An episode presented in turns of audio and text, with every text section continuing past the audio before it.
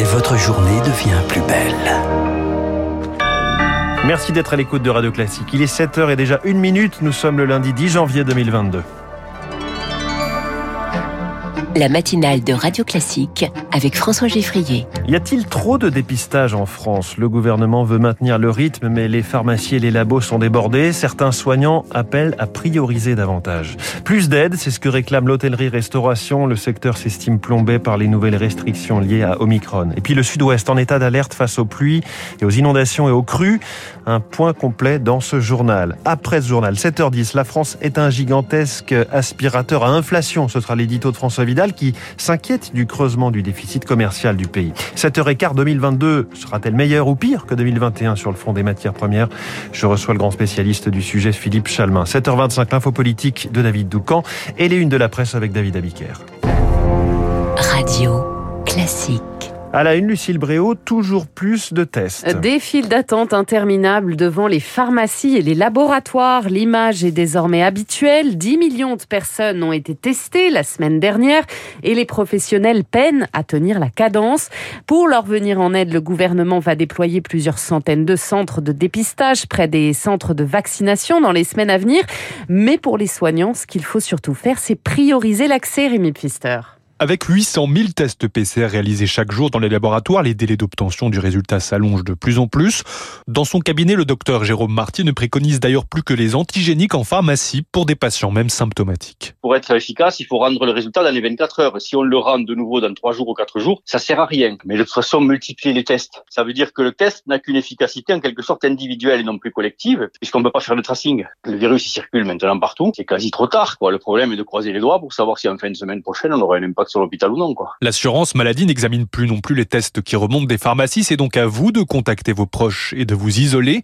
Mais pour le professeur de santé publique Philippe Amouyel, 1 600 000 personnes en officine par jour, c'est beaucoup trop. Il faut prioriser l'accès aux tests. Finalement, des gens qui sont symptomatiques ou des cas contacts de gens symptomatiques qui pourraient être filtrés par euh, les pharmaciens, par exemple, ou les laboratoires. Mais en revanche, d'autres personnes qui seraient asymptomatiques pourraient, elles, s'autotester. Les médecins demandent d'ailleurs que les autotests soient disponibles partout, à tout moment, comme dans les épiceries de quartier, les bureaux de tabac ou sur les aires d'autoroute.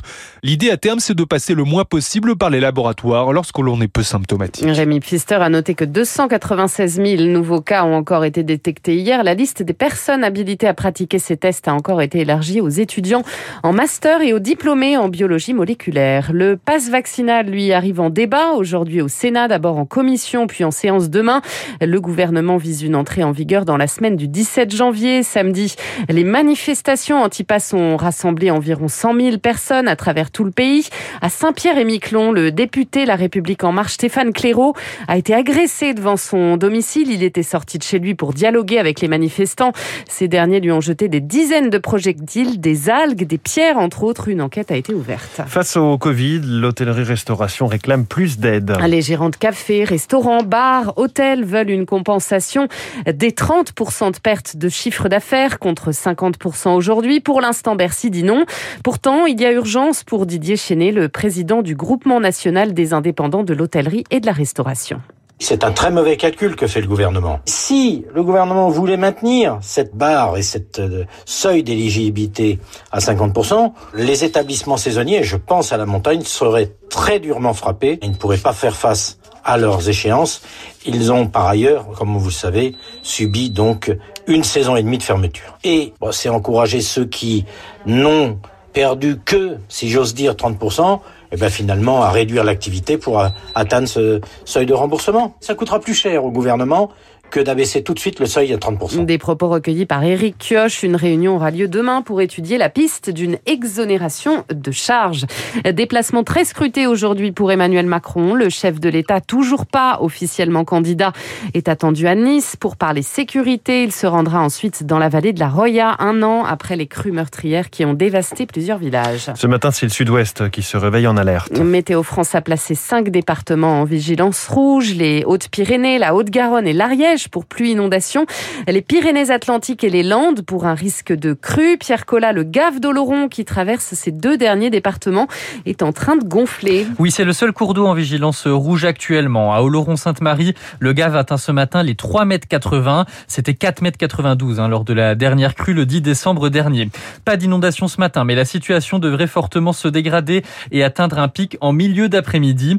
Deux raisons à cela. D'abord la pluie qui va continuer de tomber. On attend des cumuls jusqu'à 80 mm en plaine et 250 en montagne. Et puis les températures s'adoucissent. La neige va fondre sur les hauteurs pyrénéennes et venir gonfler les cours d'eau en contrebas. En conséquence, pas de transport scolaire aujourd'hui en vallée d'Aspe et en vallée d'Ossau. Et puis des perturbations également dans les trains. Quelques-uns sont, quelques-uns sont supprimés au départ et à l'arrivée de Pau, de Tarbes et de Bayonne notamment. Les précisions de Pierre l'épisode pluvieux ne devrait cesser que demain en cours de journée. À l'étranger, un incendie accidentel a fait au moins 19 morts et une soixantaine de blessés hier dans un immeuble du Bronx à New York, l'un des pires de l'histoire récente de la ville. Pour son maire, Eric Adams, c'est un chauffage d'appoint qui a déclenché le sinistre. Parmi les victimes, neuf enfants.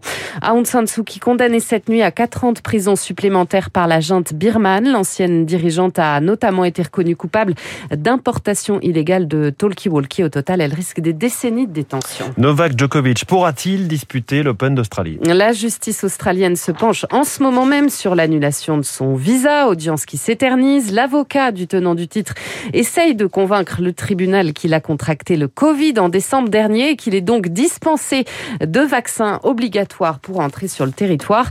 Qu'est-ce que cet homme aurait pu faire de plus? C'est demandé ce matin le juge en charge de l'audience. Il semble ouvert aux arguments du numéro un mondial de tennis. Et puis les Golden Globes n'avaient pas vraiment la même saveur cette année aux États-Unis, ni retransmission télévisée, ni tapis rouge, mais des prix tout de même, celui de la meilleure comédie ou comédie musicale pour West Side Story de Steven Spielberg.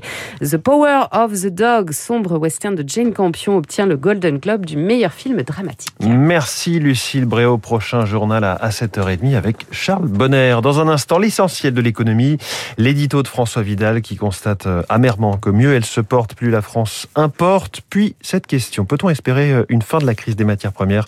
Philippe Chalmin, professeur d'économie à Dauphine, est mon invité. Radio Classique, il est